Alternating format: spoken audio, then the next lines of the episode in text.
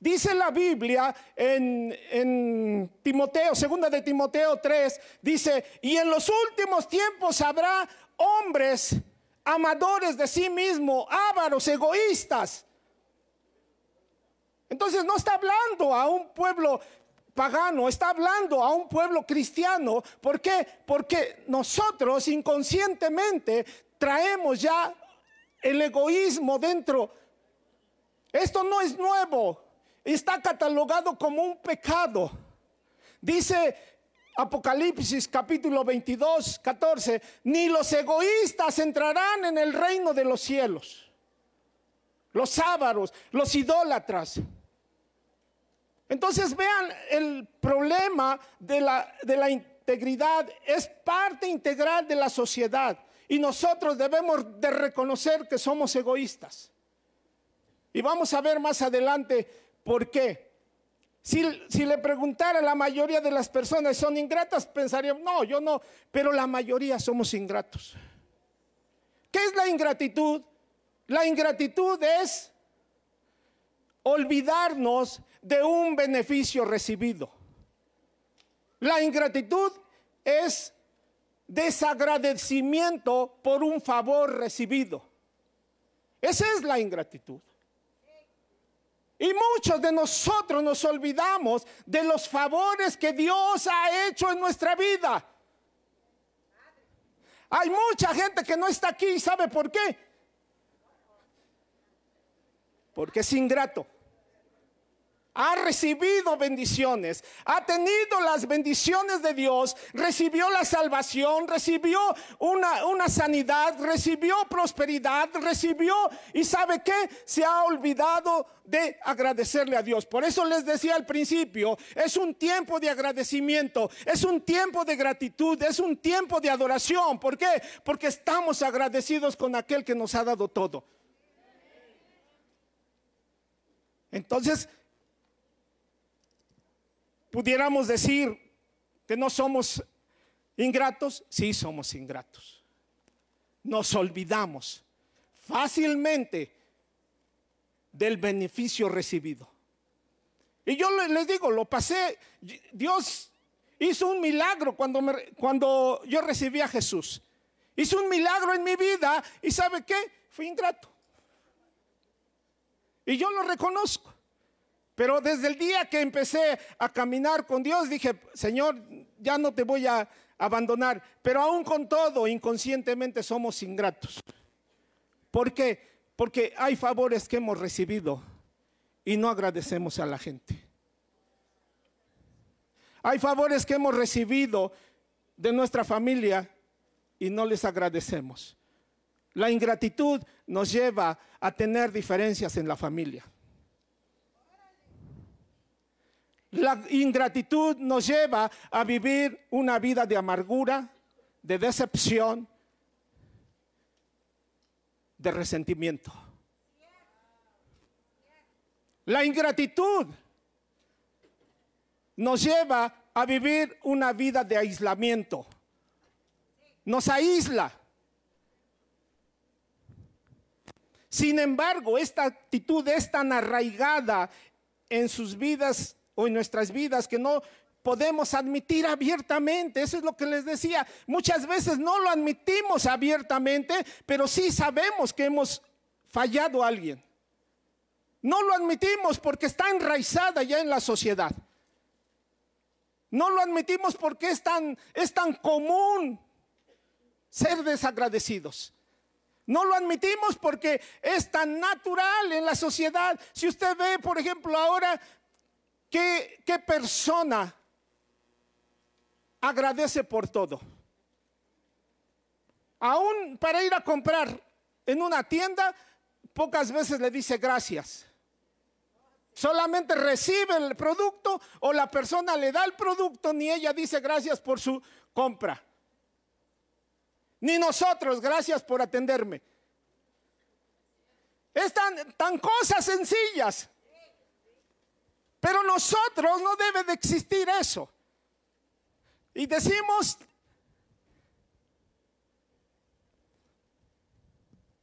¿por qué tan frecuente es la ingratitud hoy en día? ¿Por qué será tan frecuente? Porque no valoramos las cosas. Porque no valoramos la amistad. Algunos nos decimos amigos, pero por el otro lado, ¿qué pasa? Traicionamos, criticamos, murmuramos. ¿Saben por qué se, pierde la, la gratitud? Porque no valoramos, no valoramos la familia, no valoramos la esposa, no valoramos los hijos, no valoramos el trabajo, no valoramos el tiempo que podemos pasar con alguien. ¿Por qué entonces dice? Porque no valoramos las cosas, nos olvidamos fácilmente. Y la otra pregunta que pudiéramos hacer en esta, en esta tarde, ¿por qué la gratitud y el agradecimiento exhibido en generaciones pasadas han desaparecido? Siempre hemos dicho, es que las generaciones pasadas eran más amables, ¿sí o no? Es que cuando, no, es que mi abuelito me enseñó a que tenía yo que, que saludar.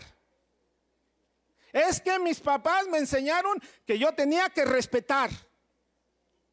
¿Saben por qué se ha perdido la gratitud? Porque en la casa ya nos enseña gratitud. Porque en los hogares ya nos enseña la amabilidad. Porque en las casas, en los hogares ya nos enseña el respeto. Hay familias que se hablan con palabras obscenas entre padres e hijos. Aquí no hay ninguno.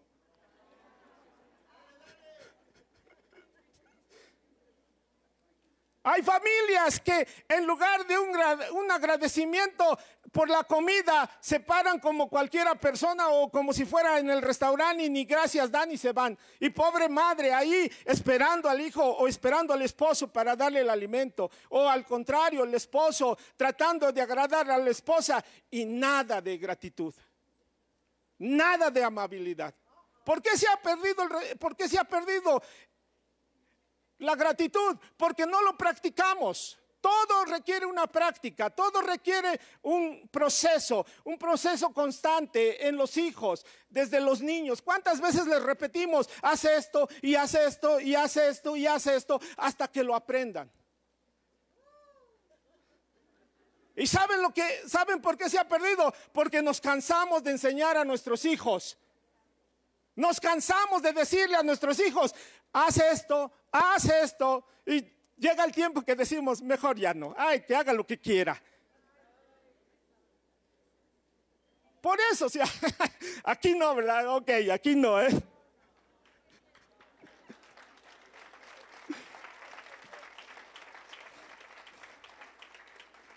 porque no hemos visto que no funciona en la casa y lo dejamos.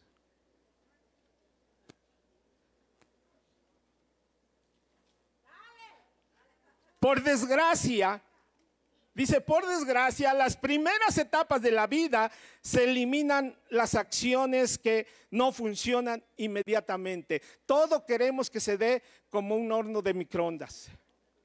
Todo queremos que se haga de un momento a otro. No, todo esto, la amabilidad, la gratitud, tiene un proceso en la vida. Y tenemos que practicarlo. Por eso nos decepcionamos rápido, porque queremos que todo sea ya. Y una cosa más, padres o madres. Queremos que nuestros hijos vayan a la iglesia. Queremos que nuestros hijos aprendan de Dios. Pero nosotros no queremos. Pero nosotros no queremos ninguna responsabilidad con Dios. Pero queremos que nuestros hijos, sí, tú, tú sí ve, allá te van a enseñar cosas buenas, allá te van a enseñar a ser bueno, allá te van a enseñar a ser obedientes. Pero nosotros no queremos. Por eso, por eso se ha perdido la gratitud. ¿Cómo podemos saber que somos agradecidos? Ahora sí, vamos a ir a la palabra. Dice, la Biblia nos dará las respuestas a estas preguntas. Vamos a ver Miqueas 6, 6 al 7, por favor.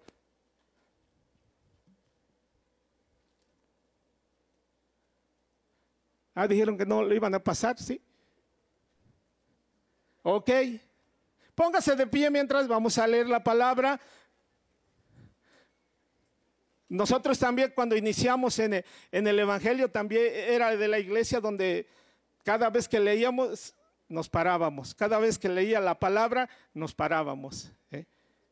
Era así y creo que por respeto, ¿verdad? La palabra.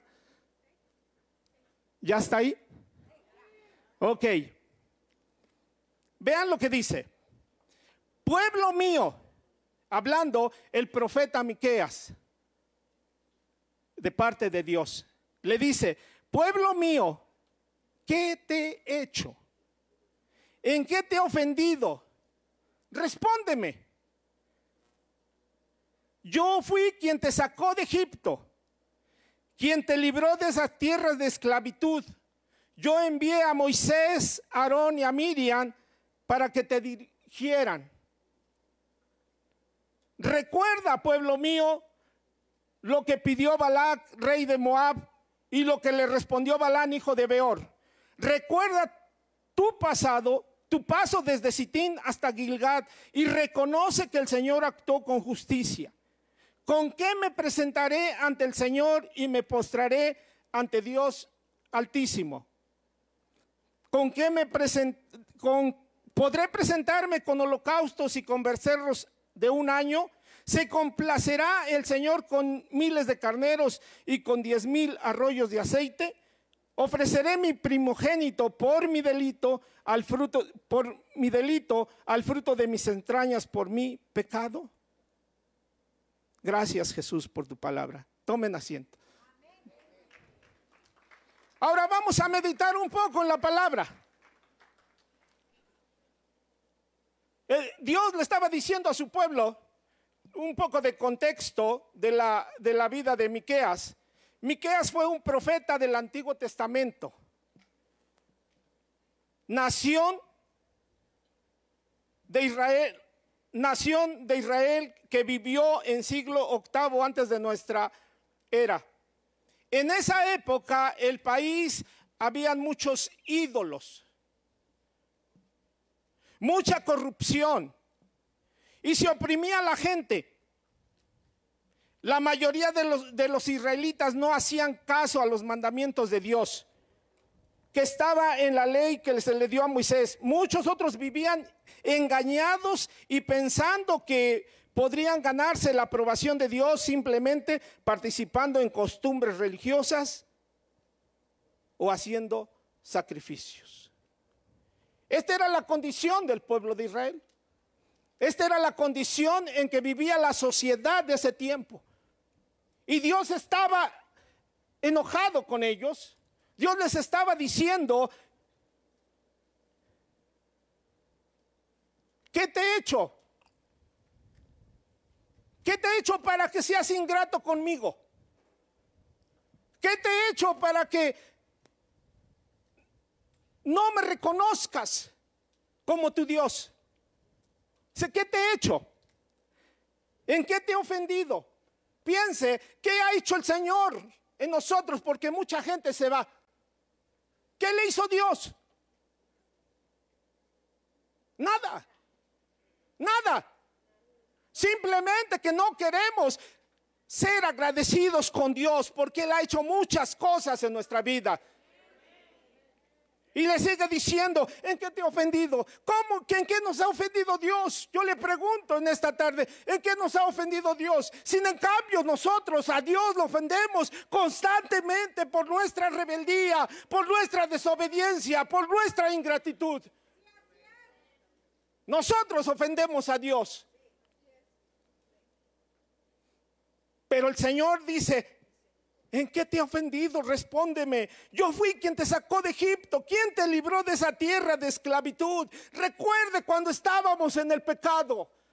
Recuerde cuando estábamos en condiciones de pobreza, en condiciones de enfermedad. ¿De dónde nos sacó el Señor esclavizados de ese lugar? El Señor ahí metió su mano, tomó de nosotros y nos levantó. ¿Cómo no vamos a estar agradecidos por Dios? ¿Cómo no vamos a estar agradecidos por Dios si Él lo hizo? Por eso dice, yo te saqué de la esclavitud, yo te saqué de la pobreza, yo te saqué de la inmundicia del pecado. Recuerda, yo fui el que lo hizo, yo fui el que te libró y además te di a Moisés, a Aarón y a Miriam para que te dirigieran. A veces pensamos, que, que los pastores estamos para guiar, o más bien para golpearlos. No, es para guiarlos a una tierra donde fluye y leche y miel. A una tierra de bendición. A una tierra de prosperidad, que es la eternidad. Esa es la tierra que nosotros esperamos. Recuerda, pueblo mío, lo que pidió Balac y rey de Moab y lo que respondió Balán, hijo de Beor. Recuerda. Y aquí le está diciendo al pueblo, dice la historia que el rey de Moab pidió al profeta Balac que fuera y que maldijera al pueblo de Israel. Y el profeta dijo, yo no puedo hacer eso. Y al final bendijo al pueblo, de, al pueblo de Israel. No pudo maldecir al pueblo de Israel. A pesar de toda su condición, a pesar su, su ingratitud, su desprecio hacia Dios. Sin en cambio, no pudo ser maldecido el pueblo, el pueblo de Israel porque Dios estaba con ellos. Dios está con nosotros. Aunque no seamos justos, aunque siendo injustos, dice que Él permanece justo. Aunque seamos infieles, Él permanece fiel. La maldición viene no de parte de Dios. La maldición viene por nuestra desobediencia. La maldición viene por nuestra ingratitud. La maldición viene por nuestra falta de amabilidad. La maldición viene porque no amamos a otros. Porque ese fue el, mandato. Ama a tu prójimo como a ti mismo. Vean lo que Dios está diciendo al pueblo, ¿verdad? Yo no permití que te maldijeran. Yo no permití que fueras maldecido y sin en cambio tú te olvidas de mí. Y sin en cambio tú te apartas de mí, no quieres nada conmigo. Y le sigue y le sigue hablando, ¿verdad? Y le sigue diciendo, Recuerda tu paso desde Sintín hasta Gilgal y reconoce que el Señor actuó con justicia. En toda esa, historia que habla desde Sintín hasta Gilgal, ellos pasaron, vieron muchas muertes por la rebeldía. Pero dice que Dios estaba en una nube de, de día, de noche y un sol de día. Dios estaba, una lumbrera de noche y una nube de día. Dios estaba con ellos, nunca los dejó. Dios está con ustedes. Dios está con nosotros y Él nunca nos va a dejar. Él nunca se va a olvidar de nosotros, aunque nosotros seamos infieles, aunque nosotros seamos ingratos. Él nunca nos va a dejar porque su misericordia es para siempre. Pero miren lo que dice lo que dice el pueblo, ahora habla el pueblo. Ya habló Dios, ya Dios les dijo, pero ahora habla el pueblo y dice, ¿con qué me presentaré ante el Señor y me postraré ante Dios Altísimo? ¿Podré presentarme con holocaustos y con becerros de un año? Qué increíble cómo a veces actuamos nosotros también. ¿Saben lo que está hablando ahí? Está diciendo, ¿cómo me voy a presentar con Dios si no me ha bendecido? Eso está diciendo. ¿Cómo me voy a presentar ante Dios si no me ha dado nada? He orado mucho y no me ha contestado.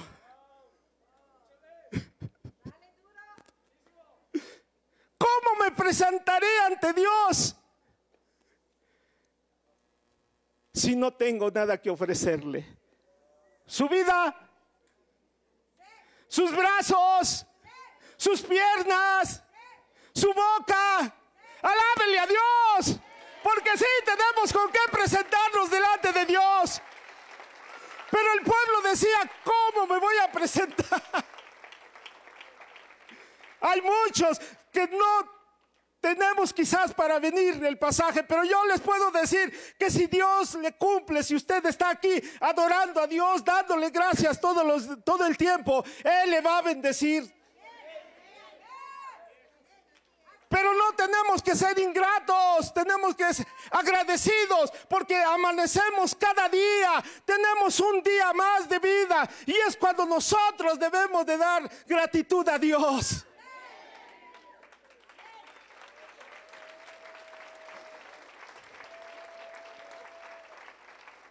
Podré presentarme con holocaustos. Podré presentarme con becerros de un año. También está hablando cuando quiera servirle al Señor. Sírvale por gratitud. No por tradición. No por costumbre. Sírvale por gratitud. Porque la gente estaba eh, viviendo su vida religiosa solamente. Porque el pueblo de Israel estaba viviendo su vida religiosa. Y aquí en este lugar no es para vida religiosa, es para una comunión con Dios, es para una intimidad con Dios, es para una relación con Dios, una relación íntima, una relación de amistad, una relación de amigos. Wow. Gloria a Dios.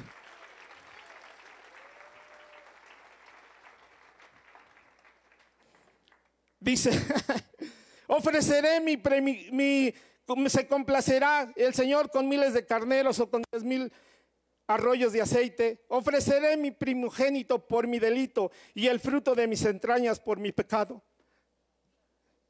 Ay, esto está, esto está tremendo. ¿Eh? Porque está diciendo, Señor, ¿cómo me voy a presentar contigo? Eres exigente. me exiges mucho. Me pides mucho, Señor. Eso es lo que estaba pensando el pueblo de Israel. Me exiges mucho, ¿verdad? Y cuando vienen a la iglesia tomen puerto uno, puerto dos, puerto tres, puerto cuatro. No, es que es mucho. Es que es mucho, me exigen mucho. Es que tengo que ir a, es que tengo que ir a mar abierto. No, es un año de estudio. Me exige mucho.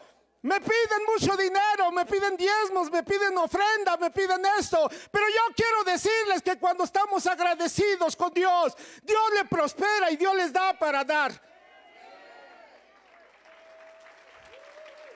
Dios nos da para dar. Pero tenemos que ser agradecidos, no ingratos. Me exigen mucho, mejor me voy a otra iglesia donde no me dicen nada.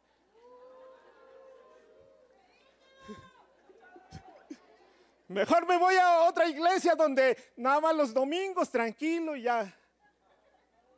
Pero Dios no nos llamó para eso. Dios nos llamó para servirle. Dios nos llamó para estar en su ministerio. Dios nos llamó para predicar el Evangelio. Dios nos llamó. No es nuestra voluntad, es la voluntad de Dios. Por eso decimos, venga tu reino, hágase tu voluntad en donde, en mi vida como en el cielo. Dios nos, llamó para eso. Qué difícil, ¿verdad? Qué increíble que la gente o nosotros como cristianos todavía pensamos que Dios nos exige mucho. Cuando dice que Jesús se dio todo, todo, todo por nosotros, todo. Dice que no escatimó nada, se dio todo por nosotros. Y nosotros no queremos darle ni un tiempo de oración, ni un tiempo de lectura de la Biblia. Vengan a la casa de oración a orar. No tengo tiempo. Tengo mucho trabajo. Y cuando no tenía trabajo, no tengo para el pasaje.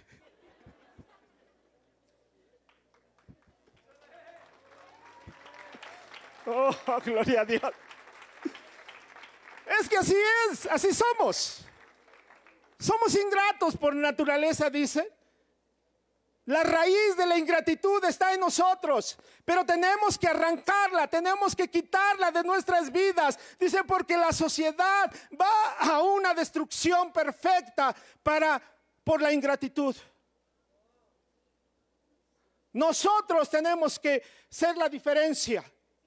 Nosotros tenemos que ser la sal de la tierra. Nosotros tenemos que ser la luz del mundo. Que vea la gente que hay un pueblo agradecido, que hay un pueblo amable, que hay un pueblo respetuoso aquí en Tlaxcala.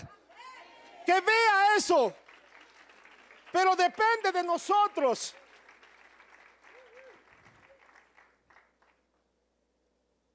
Uno de los mayores peligros a los que nos, nos se enfrentan las personas ingratas en esta, en esta vida es que se convierta esta profecía autocumplida, cumplida en, nosotros. que no sea así. Ahorita les digo. ¿Por qué? Porque una persona ingrata nunca va a recibir gracias.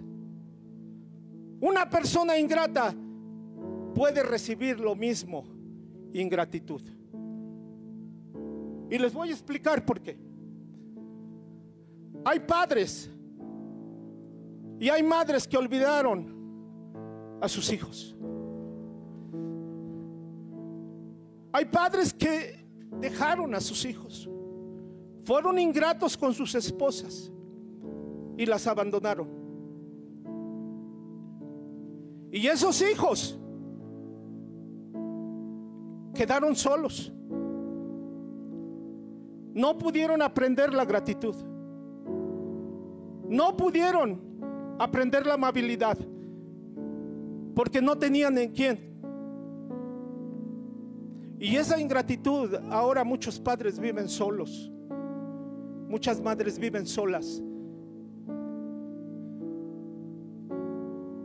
sin la compañía de sus hijos o su familia. Esa es la ingratitud.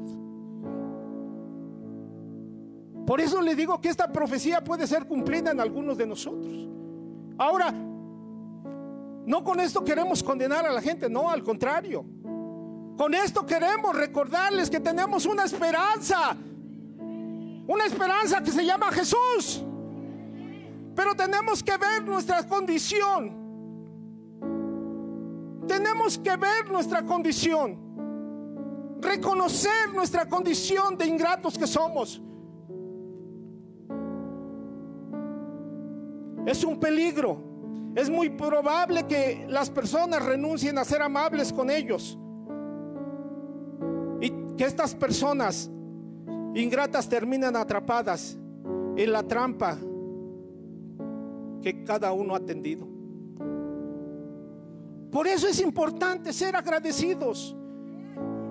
Por eso es importante que nosotros seamos amables.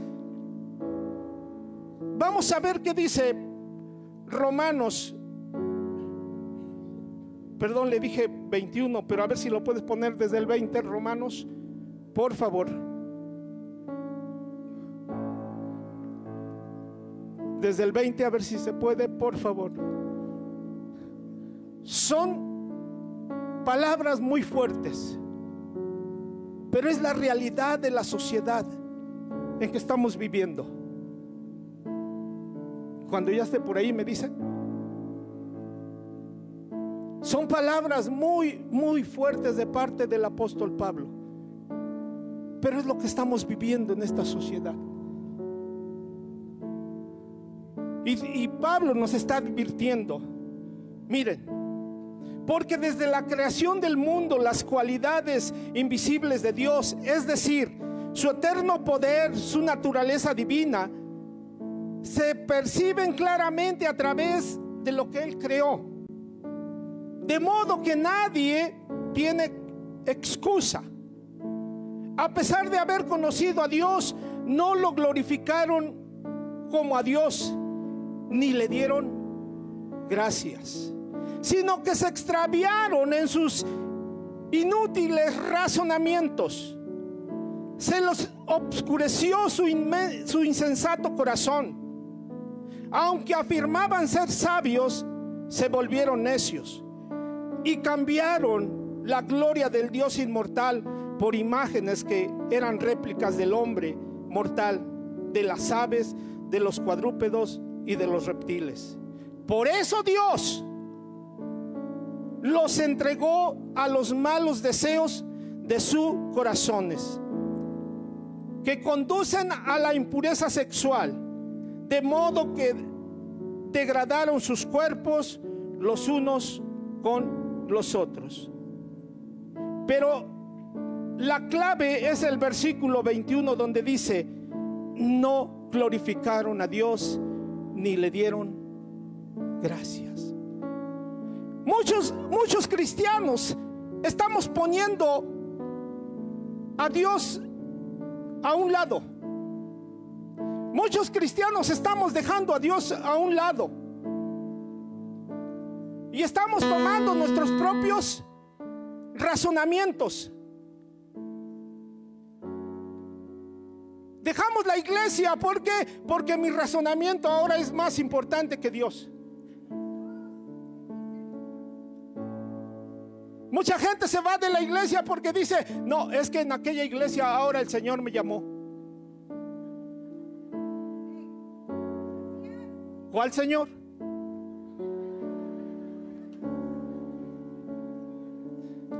Dejamos a un lado el Señor porque tomamos nuestras propias decisiones. Y luego decir, es que el Señor me dijo que hiciera esto. Y otra vez les pregunto, ¿cuál Señor? Tenemos que tomar en cuenta a Dios en todas nuestras decisiones, en todo lo que hagamos. Vamos a fallar, somos imperfectos, pero si buscamos a Dios, Él siempre nos va a revelar algo. Él siempre nos va a decir algo. Él siempre nos va a hablar. Aunque seamos imperfectos. Aunque cometamos cada error, digo cada horror a veces, porque cometemos horrores. Pero aún Dios está con nosotros. Solamente que tenemos que ser agradecidos. Y dice que los entregó, ¿verdad?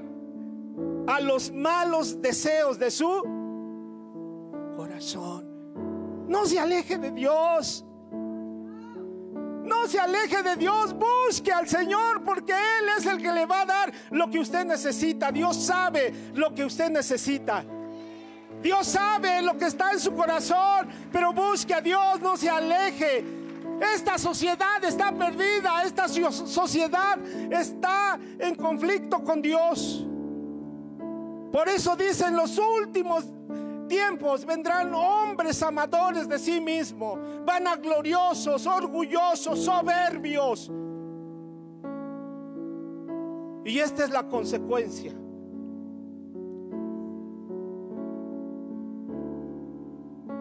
Pero, ¿qué nos pide Dios? El agradecimiento y la ingratitud no parecen importarles para la, importantes para la mayoría de las personas.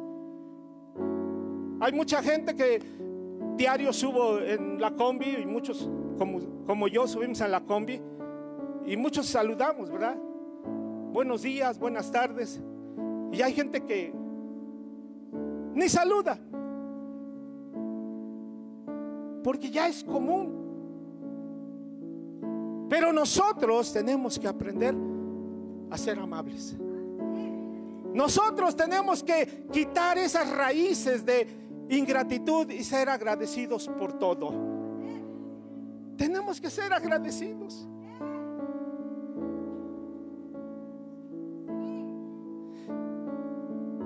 Pero Dios ve las cosas de forma diferente. La ingratitud es uno de los síntomas de una sociedad en peligro. La sociedad está en peligro. Nosotros también somos parte de esa sociedad y estamos en peligro. Pero tenemos que hacer lo que la palabra de Dios nos dice. ¿Qué tenemos que hacer? Vamos a ver el versículo 6, perdón, sí, de Miqueas 6, 8. 6.8. ¿Qué dice? Él te ha mostrado, oh mortal, lo que es bueno. ¿Y qué es lo que espera de ti el Señor? ¿Qué es lo que espera de ti? Practicar la justicia, amar la misericordia y caminar humildemente con Dios. Wow. Y el, mensaje o la, la conclusión de este mensaje es caminar humildemente con Dios. Vamos a ponernos de pie. Vamos a ponernos de pie.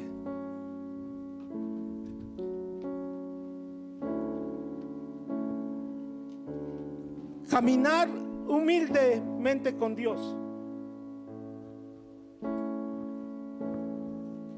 es ser agradecidos. Sea agradecido por tu familia. Sea agradecido por tus padres. Hay hijos que se quejan de que no les dieron lo que necesitaban los padres. Pero aún con todo, Dios te ha dado dos brazos. Dios te ha dado inteligencia. Dios te ha dado para trabajar y hacer riquezas. Sea agradecido. Una de las razones por qué el pueblo de Dios se quejaba contra su pueblo, porque se quejaban de todo. Se quejaban que no tenían de comer. Se quejaban que, no que estaban en el desierto. Se quejaban porque no tenían agua. Se quejaban por todo y Dios les abrió ríos en el desierto. Dios les dio alimento en el desierto y alimento del cielo. Y sin en cambio el pueblo se quejaba. Y hay muchos aquí cristianos que se quejan de todo. Hay muchos que, que se están quejando de los problemas, de las situaciones. Pero yo quiero decirles que en todo lado, en todos los lugares hay problemas y hay situaciones. Y es cuando nosotros debemos de ser agradecidos, porque a través de un problema siempre va a haber una salida para ser mejor cada día. Un problema no es una no es una situación de negativa, es una situación positiva, porque nos va a llevar a madurar, nos va a llevar a ser mejores. El problema es que nos quedemos sentados. El problema es que nos quedemos llorando. El problema es que nos quedemos quejando. Dios quiere levantarlo. Caminar con Dios es estar agradecido con Dios por lo que le da. Caminar con Dios es estar agradecido aún por lo que no tenga, pero yo sé que Dios, mi Dios, suplirá todas mis necesidades conforme a sus riquezas en gloria. Aunque no tenga, Liberte-se.